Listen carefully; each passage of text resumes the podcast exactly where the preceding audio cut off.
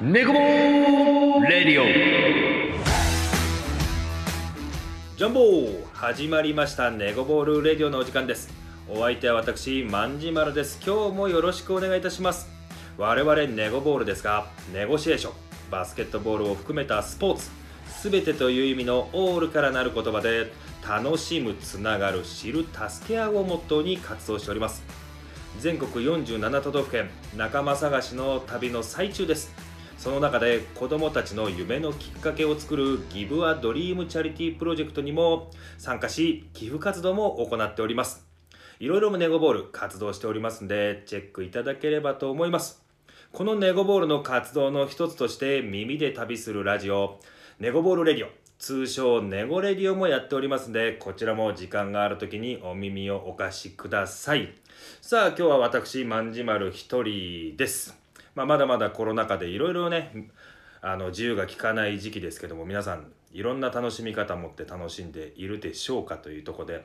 まあ、このネゴボールレディオ通称ネゴレディオもその一つになれればなと思ってやってますんでぜひとも楽しんで聞いていただければと思いますさあ本日はわ私まんじまると一人ゲストの方をお呼びしてゲストトークしていこうかなと思いますんで、まあ、早速登場いただきましょう本日のゲストですけども前回リップルのアルガ君からのえーバトンで登場いただきますフットサルリーグ、えーフットサルチームですねやられておりますアルフェルテ南信州ゼネラルマネージャーの岩波薫さんですよろしくお願いしますよろしくお願いします。はじめアルまベしルテミてナ研究タルクラブの岩波です。よろしくお願いします。よろしくお願いします今日はいろいろお願いしますすいませんありがとうございます参加いただいてあ、いや、こちらこそありがとうございます。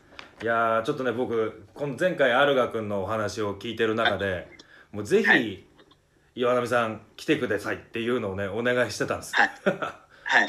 念願かなって参加いただいて僕なんかでよければ、ぜひぜいひ。やいよやろいしくおや願いもしうます。ちょっと熱いお話ができるのかなと思うんで今日はよろしくお願いしますそうですねはい、いや、こちらこそお願いします。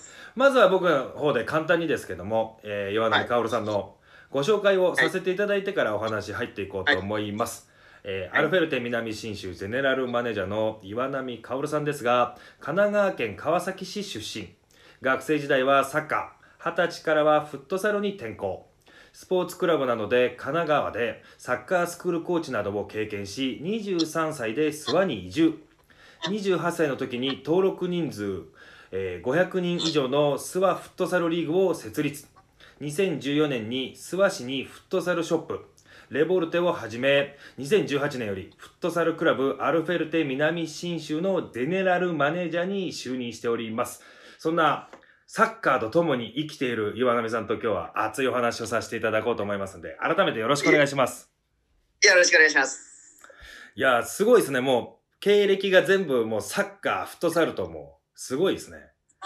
そうですね。なんか今、文面で聞くとなんかすごい感じしますけど、実際はそんなに全然大したこいとない。やいや、もはい。う、サッカー、ボールは友達じゃないですか。もう文面でか見たらもそうですね。うんまあ、たまたま自分が生まれた川崎市が、う。うん。えっ、と、今はもう移転しちゃいましたけど、はいベルディ川崎。あ、はい、はい。当。時、はい、J リーグ開幕当初最強だったチームのベルディ川崎の本拠地で生まれたんで、はい、はいやっ。ぱりまあサッカーが人気があったですうね。んはい。それでまあ自然にサッカーを始めるって感じ。なるほど、なるほど。じゃあもう、地元にベルディ川崎があって、そこから、はいもうサッカー、やっぱ J リーグ、ちょうど多分年代的にも、始まったぐらいのそう時でにすね。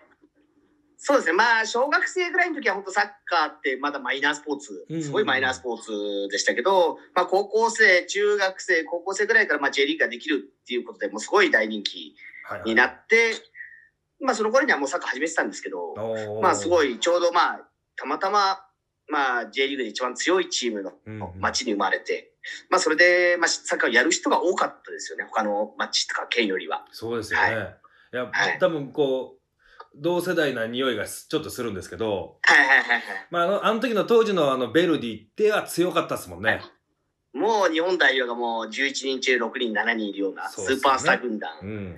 でしたから、だからもう、そそうですねれこそ今もやってるカズさんとか、そうですね。ラ竹モス、武田、ラモス、北沢、は柱谷、い。はい。そうですね。ね。なんか僕もね、当時ベルディ好きだったんですよ。全然山梨県なんですけ ど。はいはいはいはい。やっぱりそれを近くにあると、やっぱ自然とサッカーに向き向きますよね。そうですね。うんまあ、都会というか、まあ、関東地区だったんで、まあ、いろいろ、まあ、野球なり、うんまあ、バスケットももちろんありましたし、はいはいはい。まあ、いろいろスポーツに関わる機会は多かったんですけど、やっぱりまあ、まあ、ベルギーの本拠地だったっていうのが一番大きかったですかね。やっぱサッカーにうん向き合うのが。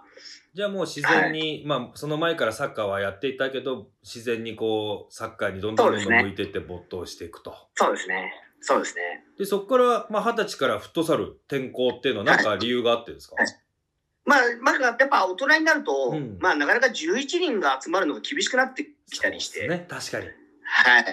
で、フットサルだと、まあ、半分、5人、10人いればもう試合ができちゃうんで、はいはい5はい人対5人。はいはいはい。それでやっぱ自然にサッカーに、あ、ごめんなさい、フットサルにに。うん。移動するようになってきましたね。転校するように。で、まあ、たまたまやってたチームが、まあ、サッカーもフットサルも両立させてたんあーで、なるほどなるほど。まあ、それでフットサルが面白いなうんうんと思って、はい。なるほど。いや、フットサルって、でも当時二十歳ぐらいの時にフットサルっていうと、まだまだ全然マイナーでって感じですいよね。や、マイナーです本当、まあ、やってる人はいましたけど、うん本当に、まあ、まあ、フットサルというか、まあ、フットサルのコートでサッカーをやるみたいな、うん。そんな感じですね。やっぱ、バスケットでもそうだと思うんですけど、5人制と3人制、3on3 だと、結構戦い方が違ったりそうですね。するじゃないですか。うんそれもサッカーとフットサル似たような感じなんですよね。はいはいはい同じような足で扱う競技だけれども、うんうんうんまあ、意外とやってみると違う競技みたいな感じで、ですよね。本当、当時はフットサルというか、うんまあ、フットサルコートでサッカーをやってて、5人、5人で気軽にできるってところから、フットサルに転向したきっかけですね。ミニゲームの延長みたいなところなんですかね、やっぱりそうですねそうですねんそうですねなるほど、なるほど。で、そこで、まあ、サッカーをずっとやってきて、で、はいはい職業も、まあ、サッカー、スクールコーチ。そうですね。うんえー、関東圏には結構あるんですけど、YMCA っていうスポーツクラブ、ま聞いたことあり高校まスポーツすクね。はラブ。いはいはいはい。そこで、まあ、たまたま入ってたチームが、そこのコーチがたくさん、うん所属してて。まあ、それで、いや、お前もやればいいじゃん、みたいはいはい。なことから、まあ、入ったって感じですうね。んはいそのサッカー、まあ、高校生とかもそうですけど、強豪だったんですか、サッカーは。うん、高校の時は強豪ではなかったですうんね。だけど、その、社会人の入ったチームはまあ強豪でしたね。まあ、その代わり、結構スクールコーチばっかりなんで、あー意外と試合に人が集まらない。なるほやどっぱ日曜子供たちの試合があって、はいはいはいはいはいはい。強いんだけど集まらないみたいな感じで。あるあるですね、なんかね。そうですうね。ん。なるほど。そうなんですよ。でそっからまあ話がまあバーンと飛ぶんですけどはいはいはいは23い歳で諏訪に移住って、これきっかけなんかあるんですか、それと、まあ、諏訪の人と結婚してって感じで。はいあなるほどはいはいはい。そっちのパターンですねなるほどねそうですね。それでまあ、諏訪に来てって感じですね。はいはいはいはいはいじゃあもう縁もゆかりもないけどまあ奥さんの実家が諏訪そうですね、そうですあね、そうですね。なるほどなるほどじゃあもう特にで、やっぱり、その、まあ、サッカーが好きで、サッカーやりたくて、うんうん、まあ、いろいろやっぱチームを探したけど、やっぱり、もう縁もゆかりもないんで、はいはいはいなかなか探すのが難しくうて。んで、当時、ネットとかも出始めの頃で、はいなかなか今みたいに簡単に探せないというか、SNS が発展してなくて、はいなかなか探せないような時代で、結構難しかった、苦戦しちゃいましたね。あーやっぱ探すのが。はい。これってじゃああれですかその後フットサルリーグまあ今500人ぐらい登録人数がいるってはいは言いっはいてはいはい。はいてもう作られたじゃないですか。はいはいはい。もうチームないから作っちゃえみたいな感じですかまあ、感じ的にはそうですね。まうあ、んたまたま見つけたのがフットサルチームを見つけて、はいはい。で、まあ、この中南新地方にはあんまりフットサルチームがなかったんですよね。ほまあ、サッカーチーム、は探したら、まあ、そこそこあったんですけど、はいはいはいフットサルチームっていうのはあんまりなくて、うーん北新地方には結構な何個かあったんですよ。あ、そうなんですね。はい。だけど、長野って広いんで、うんうんなかなか、その練習試合なりするのにも結構手間がかかると。ああ、なるほど。それだったらもうサッカーの人たちでもいいから、とりあえず始めちゃう、作っちゃおうかあっていうのがきっかけですね。はい。自分分らの、まあ、練習試合相手を探すみたいな。冬場の練習試合相手を探はいはいすはいみたいななイるほどなるほどメージで。はい。まあ、確かにね、長野県広いですから、諏訪から例えば長野市まで行くって言ったら、1、2, 2時間ぐらいかかるんですか、そうですね。高速で1時間ちょっとぐらいですね。そううですよね。だそのためはにいこう、練習試合しに行くのも大変ですもんね。そうそうなんですね。まあ雪、冬場だったんで雪の問題もありますし、うんうんうんそれだったら、まあ、サッカーの人も冬場やらないし、はい。まあ、声かければ来るんじゃないみたいな感じな、本当簡単なノリでしたね、最初は。なるほど。なるほどで、それがもう今や、いろいろ広がってって500人ぐらい登録人そう数がいるですとね。1年目は8チームで100人ぐらいだったんですけど、はいはいはいもう2年目からもう倍ですね。一気に倍。16チームの、まあ、2、300人っすごいですねていう感じになって、はいはいはいやっぱり、まあ、やる人はい、まあ、いて、はいまあ、始める人がいなかった。って感じですかねなるほどじゃあきっかけだけを作ってあげたらみんなやっぱもうやりたいからサッカーがそうですね。そうですね。でどんどん集まってきたっていう流れなんそうですねねそうですうねんでそっからもうさらにもうサッカー好きが転じてかわからないですけど フットサルショップレボルテ そうですやね。今やられれてると、はいはいはいはい。これはフなッぜトサルウェアとかを主はにい扱ってまして、はいまあ、これも長野に来て、最初に、まあ、大手スポーツショップはいさんしかなかったんですよね。うんうんうんうんで、そこでまあ23、23、24ぐらいの時に、はいまあ大手スポーツショップさんに行ったら、フットサルシューズってありますかねって聞いたんですよ、店員さんに。うんそれは当時、フットサルって何ですかねみたいなあー感じな、まあ店員さんにそういう感じで。はいはいはいはい言われて、あ、そうか、こっちはまだ、そうか、フットサル、まだ、ウェアとか道具とかないのか、っていう風な感じだったんですよね。うんああそうなんそれで、まあ、あ、まあ、まだ当時はまだ会社員だったんうんうんで、うんまあ、まあ、そういうのをちょっと、あ、そうか、こっちは、実際見て買えないんだなっていうのをちょっと思いながら、うんまあ20、そうですね。まあ会社員を続けて、まあいつかは、なんかそういうのをやりたいなと思ってて。で、まあ35、6ですかね。35、はい6ぐらいに、まあ思い切って、じゃあちょっとやってみようか。っていう感じで始めました。はい。へえすごいなじゃあもうフットサルやっにぱりないのがきっかけですね。全部ああなるほどですねで、はいフットサルに特化したお店ってことですよねそうですね。はい。ええじゃあ普通フットサルののウェア外のスパイクとかは置いてるわけじゃなくてそ、そうですね。あなるほど本当にフットサルウェア。ええあでもいいですねそれそうですうね。ん、なんか面白いですよ。広げていくフットサルを広げるためにお店があるっていうのは素晴らしいことですよね。そうですうんうね。ん確うかん、に。なるほどな。でそこからフットサルクラブあまあアルフェルテ、はい南信州はのい GM、はい。これはもともと入ってたのがはいアルフェルテだったんですか、いや、違いますねあ。もともと、まあ、えっと、アルフェルテっていう名前に変わる前から、はいえスピリット南信州っていうチームで活動してたんですよへね。えまあ、じ自分は全くノータッチというか、はい関係なかったんですけど、はまあ自分がリーグの運営、まあ500人ぐらいいるリーグの運営をしてたんで、はい。まあその、ひ顔が広いというか、フットサル、はサッカーをやってる人に対して顔が広いと。で、まあ、そのスピリット南信州がは、やっぱ同級生でずっとやってきてて、おーまあ年齢がどんどん上がっていくじゃないですはかい。はいはい。やっぱり人々が厳しくなってきたっうんうんていう話を、相談を受けたんですよね、はい全代表の方に。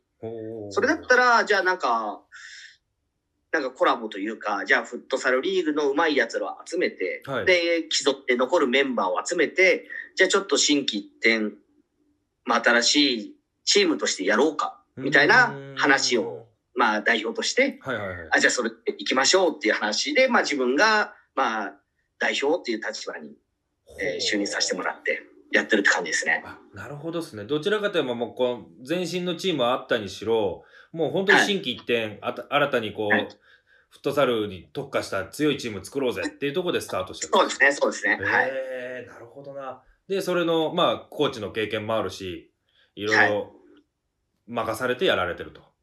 そうですね。おー、なるほどな。もうすごいです。やっぱ、紹介文だけじゃなくて、あれですよ、もう全部今話聞いててももう全部サッカーですね。い、いっすね。そうですね、うんそうですね。確かに。確かに。素晴らしいな。まあ、自分ができることって何かなって考えると、いつも大体まあ、サッカー絡みになるとういうか。はい。ーんまあ、僕はもうずっとバスケを経験してやってたんですけど、まあ、はい岩波さんはもうサッカーをやられてて、はいサッカーとかフットサルの魅力って何だと思います、うーん、そうですね。そうう。ん改めて魅力って言われると、ね、あれなんですけど、自分はもう子供の頃からボール蹴ってて、うんまあ、魅力って言われると難しいんですけど、まあ、フットサルの魅力うん、っていうことであれば、はい、まあ、一番は多分バスケットでもうん、言えると思うんですけど、もう全天候型ですよね。あもう雨の日、雨降ろうがいい。うんうんね、雪だろうが、室内でできる。それは本当に大きな魅力の一つで、うん、確かにそうですね。もう雨とか気にしないでできる。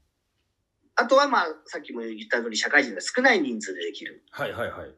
で、少ない人数でできるってことは、ボールが触る回数が多い。うーん。サッカーより。はいはい。まあそういうのが本当魅力の一つですね。あとはもう本当、コートが狭いんで、うん。攻守の、あの、常に得点チャンスがあるというか、うんまあ目が離せない。バスケットもそうだと思うんですけそど、うですね攻守の切り替えが早くて、その、常に得点が入って目が離せないみたいな。うんうんまあ、それが魅力、フットサルの魅力の一つですね。。結構もう僕も見ててバスケットの試合となんか似てるとこがあるなと思って。そうですね。バスケットに近いですよね、うんね本当に。だからバスケット経験者の人がやっぱやると、まあもちろん足と手で扱うものは違うんですけど、はいなんか動きとか、スクリーンプレーとか、うんブロックプレーとか、うん、その辺は結構似てたり、あー知ってますね。なるほど。あとはセンター、はいセンターが体を張る、まあはバスケットのセンターうんが体を張るのが、まあフットサルだとピボっていう前の選手が体を張ってい。ポストプレーをする。えーなるほどなるほど。で、サイドの選手がスピーディーで、はい。まあ、攻めていくみたいな。さあ、その辺に似てますね。で、あー一番後ろの選手が、まあ、ポイントガードでボールを運ぶ。はいはいはいはい。だから結構似てる感じはありますね。通ずるとか結構ありそうですね。はい。あると思いますね。ああ、なるほどな。いや今ね、もうまずそういうポジションがあることすら僕もあんまり知らないですから、フットはいはサいルはいははいはい。その、まあ、サッカーでいうフォワードとかミッドフィルダーとかディフェンダーとかってあるわけじゃじゃないですか。そうですね。まあ、サッカーに、まあ、フットサルは5人なんで、はいまあ、1人はまあ、ゴッキーパはい、そうですね。ー。で、で、まあ、基本的にはまあ、ダイヤの形というか、はいダイヤの形で4人で守るんですけど、はいまあ、フォワサッカーでいうフォワードの選手が、はい。まあ、ピボットの選手、はいはいはい。一番体前を張る線選、ポス手トプレーをする選手。はい。はい。で、サイドの、まあ、サッカーでいうミッドフィルダーって言われてる選手が、はい。まあ、アラっていう選、アラっていうポジション。あら。それが、はいまあ、左右に両サイドにいうて、ーんまあ、ボールを運んだり、守ったり、まあ、攻守にっはいはいはい。て感うんじ。で、一番後ろの、まあ、ディフェンダーって言われてるのが、フィクソっていうポジションで、おーそれが、まあ、ボールを、まあ、ディフェンダーなんですけど、まあ、ボールを運びもはいはいはい。兼任するというかう、ーんだから本当ミッドフィルダーとディフェンダーの、まあ、いいとこ取りみたいな、はいはいはいはい。一番難しいポジションですね。なるほどな。そう。もうポジションも初めて知りました、僕も。はいはい。うん。で、その4人でやるのってめちゃくちゃ大変ですよね。そうですね。うんけど、サッカーと違って、うんこまあ、バスケットと一緒、交代が自由なんですよね。ああ、ないるつほでど。もなる交ほど代。はい。もう入ったり出たり入ったり出たりできるんで、はいはいはい。まあ、休めるといえば休めるんですけど、うんうんうん。まあ、バスケットと一緒で、まあ、一人サボってると多分、そこがバレバレちゃうみたいな、すぐ失点につながうる。んうんうんうんうん。まあ、サッカーで意外と、あの、逆サイドでやってれば、まあ、サボ、サボってるって言い方あるんですけど、歩いててもまあ大丈夫なんですけど、はいはいはいはいフッ。トサル、ここにもうすぐ疲れちゃうんで、うんうんうんまあ、大変といえば大変ですけど、まあ、交代できるって言えば、その面では楽ですうーね。んなるほどですね。いやーでもフットサル僕も何回かこう誘われてこう草はいはい草はいフットサルみたいなのは行ったことありますけど、はいはいはいはい。めちゃくちゃ疲れるっすね。そう、でも、うんでもバスケットも大変じゃないですか。バスケットって、本当に攻守の切り替え早いじゃないですか。はいはいはいはい。で、なんかサッカーと違って、点が入っても、まあ、そんなには喜ばないじゃないですか。まあ、2点入ったぐすらいでぐね。はいはいはい。まあ、ちょっとディフェンスになるじゃないですか。うん。でも、フットサルだとサッカーとしては点が入ったら、もうそれ喜ぶ時間があるんで、はいはい、はい。多少切ってできる。いや、あれででも、もバスケットって点すぐ交代、すぐ配信、すぐディフェンス、うんすぐ攻めるみたいな。確かにそうですね。でもサッカあーとのはの24秒以内に攻めなきゃいけないんそうよでねすそうです。はい。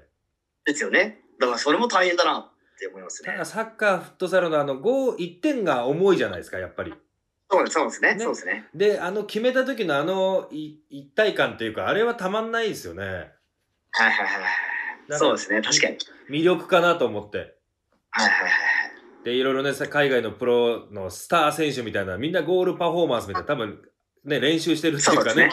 これやってやろうみたいなね、はいはいはいはあるわけじゃないですい。だかっ。て次俺決めたらこれやるわとか、ありますよね。誰かが子供できたらゆりかもやるわとか、はいはいはい。まあうちらでもそうやってるんで。そうですよね。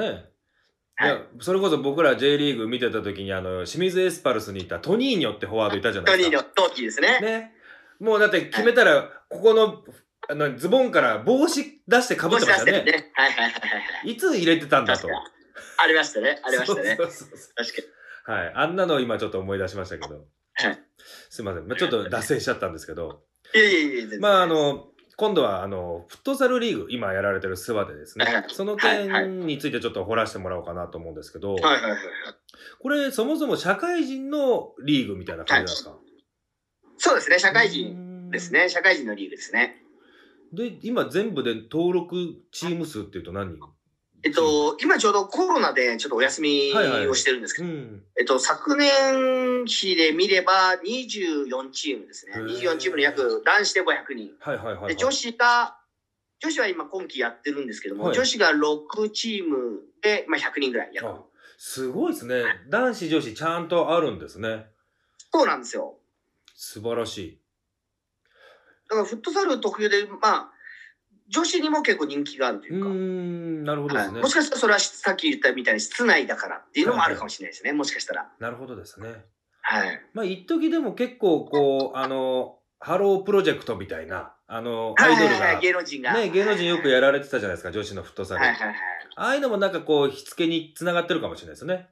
そうですね。うんあとはまあ、あのー結構マイナーな話になりますけど、まあ女子のサッカーが世界一になって、そうですね。ね、女子のサッカー時代が人気が出うて、ーん。まあそこから、まあ、今から大人からサッカーやるのはやっぱさっきの人数の問題もあるし、はい厳しいから、フットサルやろうかなっていう人が多いっていうのもあるかもしれないですねあー。なるほどですね。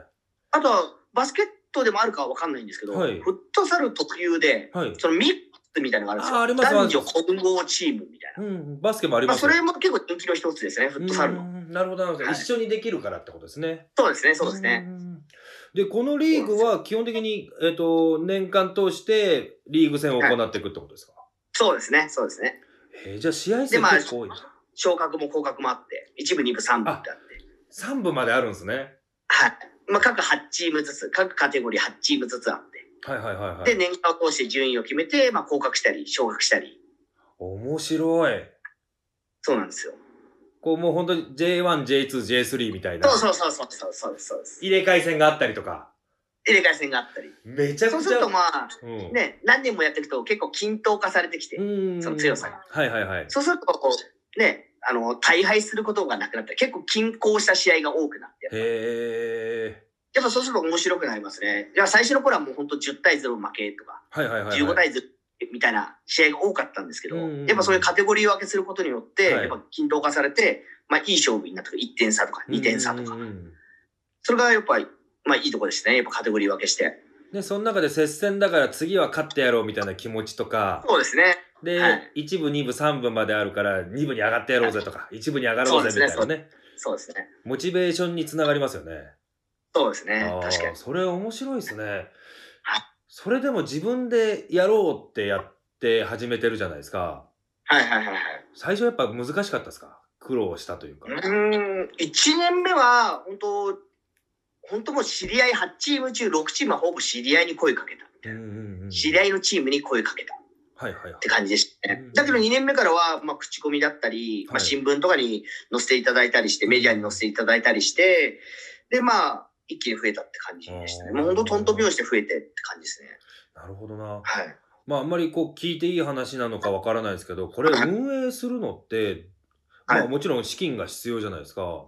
そうですね、そうですね。それってどう、どういうとこで調達してるんですかその各チーム年間費っていうのをいただいてて、その中から、まあ、体感なり、体感代なり、その審判の。審判は、その、ちゃんと派遣をして、リーグから派遣をして、ちゃんとできる人を、はいはいはい。えっと、お願いしてるんで、ままあ、そういう審判代を、えー年会費で賄ったりしてますね。はいはいはい。備品とかそういうのも。んはい。なるほど。まあ、一番でも大変なのが、やっぱりその規模が大きいんで、はい。なか施設が抑えるのが難しい。ああ、ですよね。はい。まあ、たか単純な話、ね、一部、二部、三部まであって、はい。ってことは、もう月3回日曜日を抑えなきゃいけない、体感を。うん、そうですよねっ。てなかなか難しいんはいはいはい。ですよ。はい、そこがやっぱ一番、やっぱ頭を悩悩ませるというか、うん難しかったですね。はい。で、体育館も結構、フットサル禁止の体育館って結構多いじゃないですか。そうなんですよね。ねやっぱり、まあ、新興スポーツなんで、うんまあ、サッカー、体育館でサッカーをやるっていうのはな、ままだまだ、やっぱり認められてないというか。ですよね。で、もちろん、競技、まあ、バスケットなり、バレーなり、バドミントンなりう、ん他競技ももちろん体育館を使いたいんで、はいはいはい。まあ、その人たちとの、まあ、体育館の、まあ、過去の試合ですよね。それがなかなか難しいですよね。ですよねは。い結構、こう抽選で取り合いとか、なんかそういう風にそうなでっすてきねたりしますよね。はいはい。ああ、その辺がやっぱじゃあ、悩みの種というか。そうですねうん。だけど最近はまあちょっと認められてきてて、はい。まあ、まあ、優先的に借りられたり、ままあ、女子リーグ、まあ、月1回ぐらいだったらいいよっていう、まあ、理解がある、はいはいはい。まあ、町とか市町村が現れてくれたりして、うんはい、やらさせてもらってはいますね。それも長野、あ、まあ、諏訪市オンリーで500人ですよね。そういうわけでもない。そうです。まあ、えっと、2チームぐらいちょっと稲とかはいたんですけど、あ、はいはいほはぼい。ほぼ諏訪大、諏訪大のチームですね。諏訪岡や、ほう下下諏訪とか。はいはいはいははい。い。じゃあもうあんまりこうリーグがないから作っちゃいで作ったリーグもめちゃくちゃ今楽しいリーグになってますね。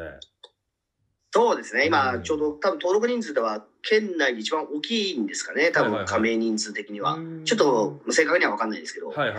まあ、女子リーグは唯一、えっと、県内で唯一なんで、はいはいはいはい。なんか、え女子リーグっていうのはないんで、うんだか、ら、他の県も結構なかったりするんですよね。はいはいまあはと、山梨とか、いうんまあ、近県で。いだからやっぱ県外からも、ね、ね、あのーコンスタントに試合ができるなら、自分ら長野行ってもいいんだけど出れるかみたいなはいはいはいはい話をいた、うんしますね。それは OK にしてるんですかそうですね。あ、まあ、今はコロナのあれなんで、はいはいちょっと県外のチームうんなんですけども、まあ、お話を聞いて、はいでもまあ、車で3時間かかりますよみたいな話をして、それでもまあ毎年、毎月コンスタントに来れますかねみたいな話をして、いや、それでも試合できるんだったら僕たち、私たちは行きたいみたいな話をいただいたりして、はい。ああ、なるほどな。まあ、そうやって今コロナの影響で、今年はね、今シーズンはお休みというところで聞いてるんですけど、そうですねはい今後、まあ来シーズン、まあコロナの影響次第ですけど、はい。やっていくにあたって、こう、今後リーグをこうしていこうみたいな野望はあるんですかうーん、なんか、まあ自分らのような、まあ規模は大きい、小さいまた置いといて、はい自分らのような独立リーグっていうんですかね。ねあ、まあその公式リーグじゃないはい、リーグ戦っていうのは結構、いろんな県に転々としたりしてるんですよね。はいはいはいはだからなんかそういう人たちと今 SNS で繋がったりできるんで、い。はい。なんかそういう人たちと、なんか、ね、優勝チームを出し合って、チャンピオンズリーグじじゃないですけど、はいはいはい、まあ、そういうのやったり、なんか他の独立リーグと手を取り合って、はい。なんか、じゃあ年に一回、愛知のオーシャンアリーナ借りてチャンピオン大会やろうか、みたいな。うーん。そういうのをやれたら面白いな。そしたらもっと横につながるし、うんですね。あ、すなごんいか、面白いい一部の優勝チームがね、多分、県外に行ったらボコボコにされた。はい。そしたらリッチだがレベルが上がんなきゃいけない、みたいな。うんうんうんうんまあそういうのも楽しいなって思いますね。いいですね。なんか向上心も上がるし、で、はいモチベーションも上がるし、そうですね。で、旅行もできちゃうみたいな。そうですね。ね確かに。で、いろん年なに1回ぐらいね取っちゃいいそよ、うねみたいな。はい。毎年どこでやるかは持ち回りで、今年はどそこうでどこすみたいなね、そうですね。ではいはいはい。今年はそれ何ややりるかやたいでるすとね。か。はそい。れでも地域活性化にもつながりそうですね。そうですね。結本果当的にはにそう思いますね。はい。こう来てもらってそこでお金を落としてくれる人たちが県外から来るっていうのはね、あそうので、すね。結果的にフットサルも盛り上がるし、そこの街も盛り上げるきっかけにもなるかもしれないですね。そうですね。確かうに。ん面白い。これ、アルフェルテ南信州は、はいはいはい。えーとはいまた違うリーグにも所属してるってことですかアルフェルテ南信州は、はいえっと、公式リーグですねあ。公式戦のリーグ。本当、諏訪リーグには所属してなくて、ああ、なるほど公。式戦のリーグに参加してる。今は北信越フットサルリーグの2部ですね。おーに参加してますね。はい。それは結構、長野県でも何チームか公式チームがあるんですか公式リーグに参加そうです。ね。長野県でもまあ、今年はやっぱコロナの影響ちょっと少ないんですけど、県リーグ時点、自体で20チームぐらいあるんですかおね、多分。ーで、県リーグ1部、2部で。で、自分らはその上の北信越リーグはいはいっはていいうのはにい。いて、まあ、県外の富山とか新潟とか、はいはいはいはい。石川福井とか、うんあの辺のえっ、と、に遠征して試合をしてるって感じですね。おーで、そこで、まあ、2部ってことは昇格チャンスがあったりとか、そうですね、そうですね。同じようにもちろん、降格、県リーグに落ちちゃうっていう可能性もなくもない。はいはいはい。はいはい。あ、なるほどな。で、その先もまだあるんですかえっと、リーグ自体は北信越一部で終わりですね。ああ、そうなんですね。はい。その、まあもちろんその上には、まあ J リーグみたいなうん F リーグっていうの F リーグあがあるりんでますすけよど、ね。はいそれ。はまたちょっと話は別でうん、多分、B リーグと一緒で、はい。まあいろいろお金がたくさんかかったり、うん。まあそういう問題もあるんで、まあ上もあるにはあるんですけどあー、基本まあ北そう信なんです越ね一部っていうのがうんまあ最終地点ですね。アマチュアでは。ああ、そうなんですね。なんかもう僕の勝手なイメージで、バスケもそうですし、サッカーとか天皇杯ってあるじゃないですか。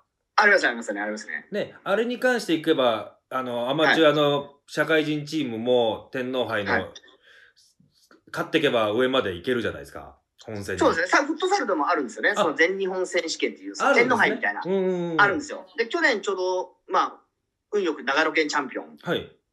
になりまして、はいで、北信越大会に進んで、まあ、北信越大会は準決勝で負けちゃったんですけど、ああ、なるほどそ。れに勝てば、あれなんですよね。全国大会っていう感じで。うんで、そこには F リーグのチームも出てくるんですかそうですね、そうですね。おーあ、それはで、面北白信い越、あの、フットサルはマイナーなんで、うん。マイナースポーツなんで、その、長野県チャンピオンになれば、全国大会出れないんですよ。北信越で1チームみたいな。ああ、なるほど。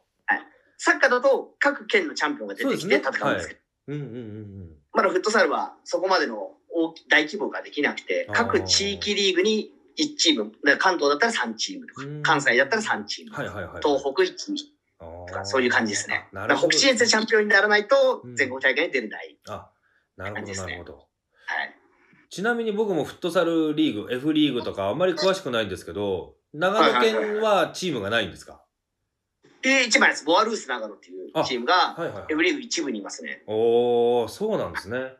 あじゃあ、結構フットサル自体は盛り上がってるんじゃないんですかそうですね。フットサル自体は人気あるんですけど、やっぱり、やっぱり先ほど出たように、長野県ってとても広くて、うんうん。そのボアルースス長野っていう地区は長野市なんですよね。ああ、なるほど。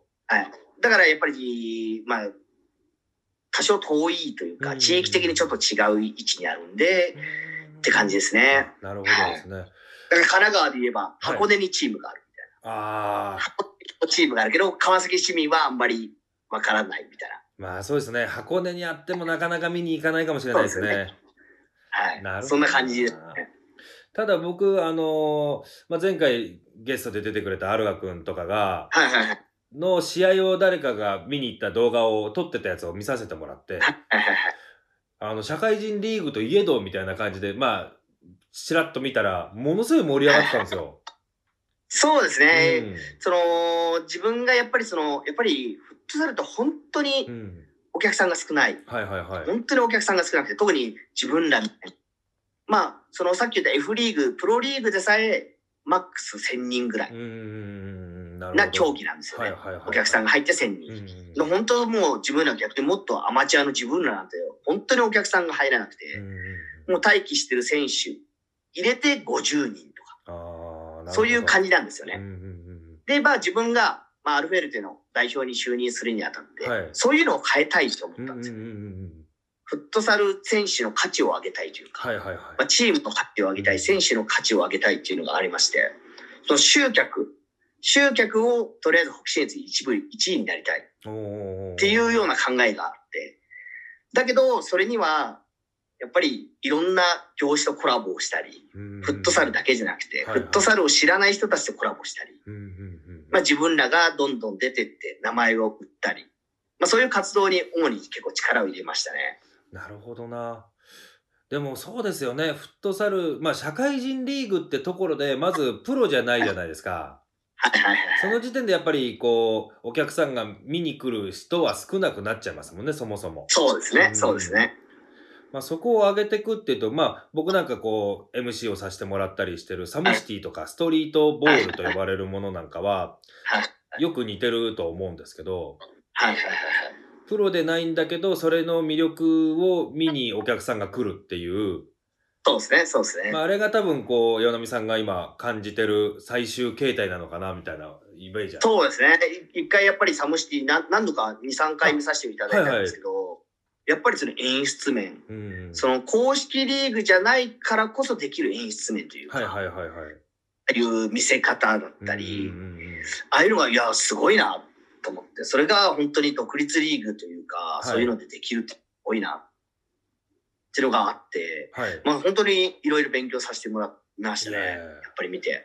まあ、すあそこまでなるのにもう今サムシティ自体も十数年やって今に至ってるんでやっぱお客さん僕なんか見に行ってた時は、はいもういおっしゃってた50人とかと一緒でもう遅れていっても先頭まで行けるぐらいガラガラだったり、はいまあ、だんだんだんだんやっぱやることの大切さと知名度を上げていくみたいなので今に至ってんのかなと思いますけど、はいはいうんでもやっぱり選手的に、選手からするとやっぱモチベーション上がりますよね。あの場所でやりたいっうんていうのがやっぱあると思いますし、あの予選がなんか普通の体育館でやってるって言いましょう、ね。そうですそうですはいそして、だからやっぱあの場所と普通の体育館でやるのじゃ全然ね、違いますね多分違うだろうし、僕はいつかはあの場所に立ちたい。うんうんそのためには強くならなきゃいけない。だから、いや、すごいいい循環ができてるなって本当に思いますね、あれは。はい。あれはそうですねでしかもお客さんが見に来てくれてはい、で自分のプレーにキャーキャー言ってくれるといや、本当ですよね。ね本当ですよね。あれはもうあの社会人だってプロじゃない人たちからしたら何とも言えない気持ちになれるでしょうから、本当ですようね。ん、でもだからやっぱ、うんそのアルフェルテ南信州に対してやってることが、はいまあ自分が選手だった頃にややりたかったことというか、うんやってほしかったこと、こういうのができたらいいなって思ったことを、まあできるようにしてあげたいっはいはいはていいうのが、はやっぱ、おたいあのーたくさんのお客さんの前で、い、うんえー点を取って、まあ、完成が上がるっていうのももちろんですし、うん例えば子供が来て、いや、いいプレーを見せて、いや、サインが欲しいです。はいはいアマチュアなのにサインが欲しいですって言われることも、まあ、ステータスの一つですし、うんはい。あとは街、例えば諏訪平を歩いてて、うんあ、アルフェルトの選手ですよねって言われるのもステータスの一つですし、うんですねはいはいまあ、そういうのを、や、ね、選手に味わわせ、味わわせてあげたいというか、うんやらせてあげたいなっていうのがありますね。でもそうで、それをやることによって、まあ、今、アルフェルテに入ってない選手が、いや、あのチームに入ると、大勢のお客さんの前で、とできてうん俺はあのチームでやりたいんだよなって思ってもらえるよううんうなんチームにしたいというか、はないる。ほどな。その公式リーグ自体は、他のチームはみんなそういう気持ちなんですか、そもそも。いや、うーん、どうですかね。やっぱり、まあ、うんフットサルは盛り上げたいっていうのはもちろんあると思うんですけども、じゃあ何か行動をしてるか、何かをやってるかと言われると、まあ、やってはいないとは思いますね。やってるのかもしれないですけど、はいはいはい。まあ、目に見えた、うんうんうんまあ、行動というかはないんじゃないかなっていう感じがしますね。はい。だなんかね、そういう2部でも1部でも最終戦とか優勝決定戦みたいな時に思いっきり演出入れて、で、そうですね選手入場からバーンみたいな。はいはいはいはいあんなの、そういうね、演出なんかから入ってるのもけ盛り上がりにつながるような気もしそうまですすしね。ね。そうですね。はい。でだかそらう、なんかなかなかやっぱ公式リーグだと、まあそういうド派手な演出が難しいっていうような、うんうんうんあれもあるんですよね。やっぱ公式リーグっていうのはなんか、その、静粛にやるみたいな。あーそんなような印象があるんであーなるほどだから毎年うん月に1回、あの、リーグ開幕戦前に、はい。その、まあ自分のお店の冠を取って、レボルテカップっていうのを、まあはいは県いはい内の強豪チームを呼んでやったりするんですよね。はい。まあ、というのは本当に MC を呼んだり、はいはい DJ 機材を運んで、でまあ、フットサルをやる。あ、はいはい、で、子供たち、まあフットサル大会もやって、うんうんうんまあ、出店も出したりして、はいはいはいはい。で、なんかそういったので、まあ、独自なリーグだからこそ盛り上げるような、うーんっていうことをやったりしてますね。そうすると、本当お客さん、この前、岡谷でやった時が、はいえっ、と、300人ぐらいですかね、来てうくれわたすの。ごいっすね。でそれそうなんがですよやっぱ公式リーグで同じお客さんたちが入ってくれると全然違いますよね。そうなんですよね、ねそうなんですよね。はい。ただやっぱリーグでその岩波さんのアルフェルテがその気持ちがあっても他のチームがそこについてこなかったら多分増えていかないですよね。そうですね、なかなか難しいですね。うん。やっぱなるほどな。今後なんかこう、こんなことしていこうみたいなアルフェルテとしてありますかうーん、そうですね。やっぱり、まあ、一番はその、集客面でうん、やっぱりどうすればいいかっていうのを悩んでて、はいはい。やっぱり選手が出てくことですよね、うんもっといろいろ。例えば、まあ、アルフェルテに応援に来てくださいって SNS とかで上げるのは簡単なんですけど、はい。まあ、それだけでなかなかやっぱり来てくれない。うんまあ、一。番手っ取り早いのが、まあ、子供たちのスクール業とかをやったりして、はいはいはい。短おーまあ、じゃあ例えば、大輔コーチがいるならちょっと見に行きたいとか、うやっん、なるほぱど。自分らがどんどん、ね、な、やっぱあの、町に、町に対して貢献をして、分名前を。を売っていくこと、ああ、あの子がいるんだからちょっと行ってみようんうんう。やっぱそれって大結構大きい一歩になると思うんですようん。ね。はいはいはいはい。自分らが出てかないで応援してください、SNS で応援してくださいでは、やっぱりなかなか行かない、来てくれないんですけども、あ、なんとか、か君がいるならちょっと行ってみようかとか。はい。まだから本当はもっと職場とかも、ね、選手の職場とかにも声かけてほしいですよね、本当は。ああー、そうでいすや、ね。僕、あの、やってて、うんいや、一度ちょっと見に来てくださいよとか、本当に、家族とか、うんうんうん本当に。はい。でそいれろんがな人巻き込みたいですよね。それが口コミで一人がはい今度友達呼んで二人になり三人になり四人になりって言って増えていくと思いますからね。そうですねう。んはい。ぜひちょっと僕も一回見に行かせていただきたいしいやー、ぜひ、そこでなんかちょっと喋らせてもらえたら嬉しいな。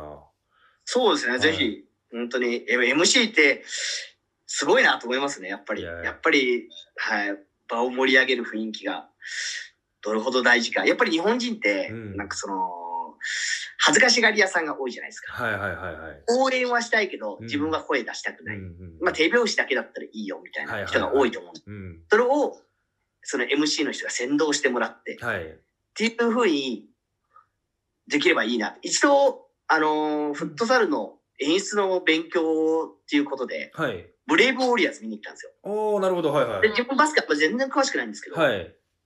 そのバスケって、あのーサッカーとか、サッカーってなんかサポーター、ゴール裏にいるサポーターの人たちが声を出して応援するっていうスタイルじゃないですか。はい。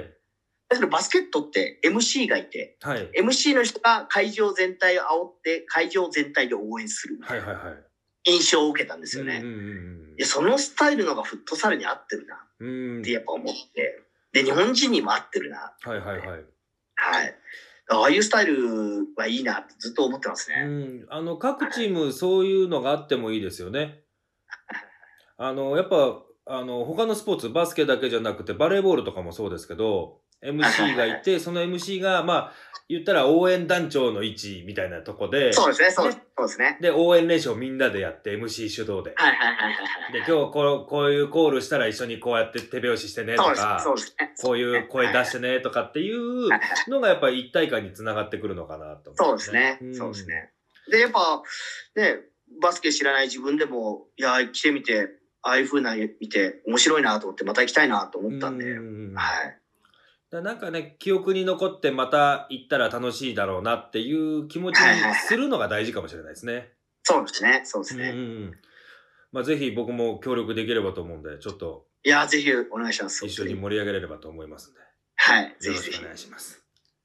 まあ、いろいろ今お話、サッカーからフットサルの話もいろいろ聞かせていただいて、まあ、今度ははい僕らネゴボールっていうのがネゴシエーション、交渉から来てるので、はいはいはい。ちょっと岩波さんからとも、えー交渉させてもらえればなと思うんですけども、はいはいはい。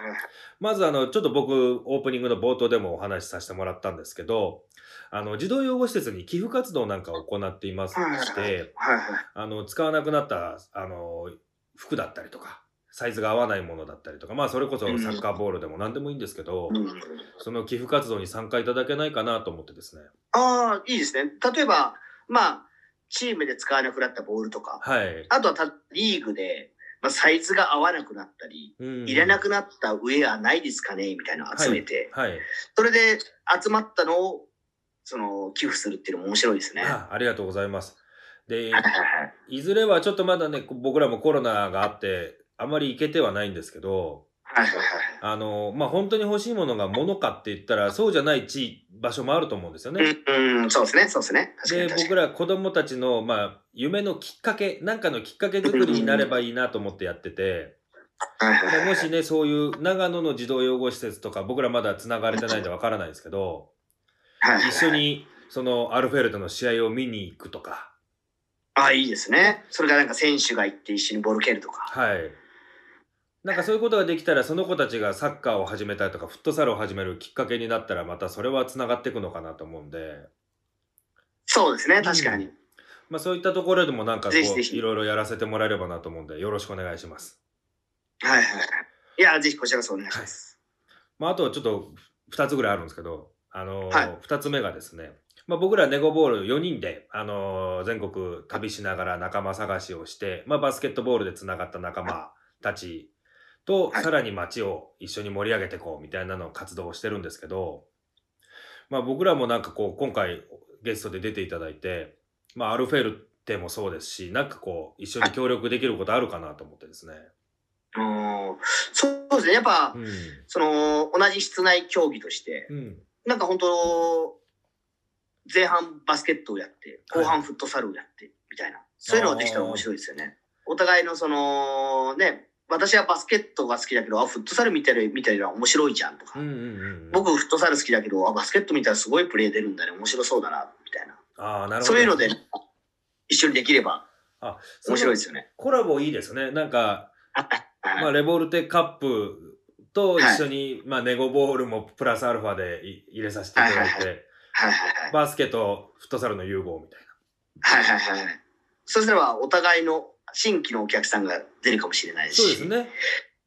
逆に、ね、スペシャルマッチでババスケット、フットサル対決みたいな。ああ、いいですね。自分らがバスケットをやって、はいはい。みたいな。はい。まあ多分お互いで、もちろん得意分野の方が勝つだろうけど、はいそ。ういうのも面白い。あ、それいいですね。あの、僕もあの、はいこの前、アルガ君出てくれた時に、はい。ちょっとネゴボールとフットサル対決しようよ、みたいな話をしてたんで、はいはいはいはいそれ、そこのね、イベントで、まあなんか、はい。エキシビジョンマッチみたいので、そうです。そうですね。アはいルフェルテ対ネゴボールみたい な。はいはいはい。で、でフットサルもやって、バスケットもやって、みたいああ、な。いいですね。はいまあなんかね、こう人様にお見せできるような試合になるかわからないですけ ど。 自分ら逆にバスケットで言うと、で、ノーマークでもシュート入らないんで。ただね、なんかそう、そうしてこう、バスケもサッカーもフットサルもつながっそうですてね楽しいんだそようですねっていうのが伝わればいいですね。はいはいはい。それちょっと面白いですね。まあちょっとコロナ落ち着いて自由に動けるようになったら企画しましょぜひぜひう。やりよろましょうし。くお願いします。はい。あと最後の交渉なんですけども、はいあの、このラジオが人でつながるラジオになってて、はいはいはいはい。あの、まあ、笑っていいと思うのテレビショッキングみたいな。あーはいのはいはでいはい、はあい。の、次の方を紹介していただけないかなと思ってますあなねる。うんうんうんうんまあ、スポーツ関連で言うと、自分ら、はい。えっと、アルフェルテ南信州、まあ、男子チームがあって、フットサル男子チーム、女子チームがあって、はい。それ以外に、ランニングクラブっていうのがあるんですよね。へえ。まあ、マラソンだったり、はいはいまあ、中距離走だったり、まあ、その同じエンブレムで、はい長野県内で活動しているランニングクラブっていうのがあるんですけど、はいはいはい。まあ、そこのコーチが、まあ、それ、一本かどうかわかんないんですけど、はいまあ、それを職業としてて、うんそ、の、陸上のコーチを職業としてるんで、おーなるほど。まあ、その方が出れば、また面白い話が聞けるのかなっていうのがぜひぜひあ、りますね。ちょっと、はいあの、交渉していただいて、ああ、つなぜげひ、ていただければと思いまますんで、はい。よろしくお願いしまちすょっと。トークがどうかなっていう感じはするんで すけど、でも面白い。ね、マジマルさんがね、引っ張っててくれれば、多いやいやい分や面白い話が出てくるんじゃないかなって思うんで。男性ですか男性ですね。ああ、じゃあもうぜひぜひもう楽しみにしてます。だからそのトップチームに来ていただいて、走り方教室を教わったりもしてますねへ。え。で、彼は逆にフットサルの試合を見て、あ、そうか、フットサル選手はああいう動きをするんだね、みたいな、はいはいはい。そういうのを勉強したりして、って感じですね。なるほどはでい。走り方、スポーツによって走り方がこうなんだみたいな。そうなんです、そうなんです、そうなんですよ。おーちょっと興味深い話がまた聞けそうな匂いがしますね。そうなんですね。まあ、正直自分らサッカーとかフットサルを教えることはできるけど、足を速くする方法って教えることができないんですよはね。いはいはい。で、まあそういう面で、まあそういう、まあ別のね、ランニングクラブがあれば、うんまあうちはそういうのも教えることができますよ、みたいな。なるほど。はいまあな本当はもう本当はバスケチームだったり、はいはいアルフェルティバスケクラブ、アルフェルティベースボールクラブなんだったら本当は面白いんですけどね。まあいろんなスポーツに特化して、で、どのスポーツもやっぱ共通で、走るってことは全部共通じゃないですか。そうなんですよね。そうなんですよね。そうで、なんですそよれね。の基礎も学べると。そうなんですよね。それ無敵ですね。はい。ぜひぜひちょっと交渉していただいて、つなげていただければと思いますんで、はいぜひぜひよろしくお願いします。お願いします。はい。いろいろまあ交渉させていただいて、あの、はい OK していただいてありがとうございます。いや、こちらこそありがとうございます。まあいろいろ今日本当にあのサッカー始めたきっかけから始まり、今やってるフットサルリーグだったりとか、はい。えーゼネラルマネージャー業なんかもちょっとお話しいただいたんですけども、はいまあ、最後にあのご自身の PR だったりとか、まあ、チームの PR でも結構ですしこのラジオを聞いてる方に一言いただければと思いますそうですね。まあ、今年はどうしても、まあ、みんな、どのスポーツでも、やっぱコロナと、はいえー向き合って、えーやっぱりね、自粛なり、活動が縮小したりしてますけど、やっぱりスポーツもう自分らはスポーツで、まあ、街を元気にするしか方法がないはいはいそれ以外のことが、まあ、思い当たらないんでまあ地道ではありますけど頑張って、えー、街を元気にしたいなと思うんで、えーぜひ、えー、諏訪平とか、はいえー南九州の試合がある時に、えー一度足を運んでいただければなと思いますね。ありがとうございますさあいやこちらさんありがとうまあ、ラジオをお聞きの方皆さんねアルフェルテ南信州チェックいただいて、あのーはい旅行がてらね試合見に行って、はい美味しいものを食べて帰るのも OK ですしいやーいいですね。ぜひあのフットサルありきの長野旅を企画してみたらいかがでしょうかそうですね。ありがとうございますもう一度じゃあご紹いやあり介がとうさせていただいてあの本日最後とさせていただきます、えー本日のゲストですけども、えーフットサルチームアルフェルテ南信州ゼネラルマネージャーの岩波薫さんにお越しいただきました本日はどうもありがとうございましたありがとうございました。またよろしくお願いしますはい、お願いします。はいさあ本日アルフェルテ南信州ゼネラルマネージャーの岩波薫さんに登場いただいて、まあ、サッカー始めたきっかけからフットサルリーグやられて今は500人を超えてるということで大規模フットサルリーグで女子リーグもあったっていう話からでそこからアルフェルテ南信州ゼネラルマネージャーとしてのお仕事だったりとかも、えーフットサルサッカーを盛り上げていくためにこんなことを考えてるみたいないろんなことをお話しいただいてまあ、僕らバスケットボールですけどもすごく近しいものだったりとか考えてることが近かったりとか一緒に何かできるんじゃないかなとは思ったんでぜひねラジオを聞いてる方であのフットサルちょっと見てみたいなとか興味あるなっていう方がいたらぜひアルフェルテ南新州の試合見に行ってみたら面白いものが見れるかもしれないのでぜひともチェックいただければと思います、まあ、今後もネゴボールレディオいろんな方にで登場いただいて楽しい話ためためになる話たくさんあると思いますのでぜひともお時間ある時にチェックいただければと思いますそんなところで本日のネゴボールレディオはここまででまたお会いいたしましょうマニアナー